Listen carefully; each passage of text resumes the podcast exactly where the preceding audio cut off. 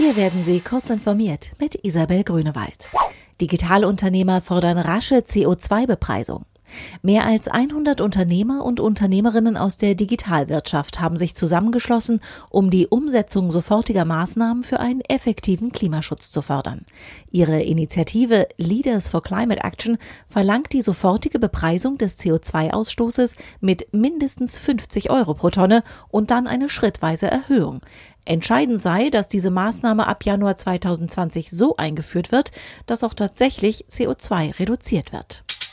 Datenschutzaufsicht leitet Verfahren gegen Rotes Kreuz ein. Nach massiver Kritik am Bayerischen Roten Kreuz prüft das Landesamt für Datenschutzaufsicht den Umgang des Blutspendedienstes mit sensiblen Gesundheitsdaten. Das BRK habe fahrlässig intime Daten, beispielsweise zu Drogenkonsum und Diabetes, an Facebook übermittelt, weil der Spendecheck auf der Internetseite falsch programmiert gewesen sei. Bislang ist unklar, ob tatsächlich ein Verstoß gegen die DSGVO vorliegt. Digitale Hilfe für verletzte Wanderer. Wer sich beim Wandern verletzt, könnte bald mit digitaler Unterstützung erste Hilfe bekommen.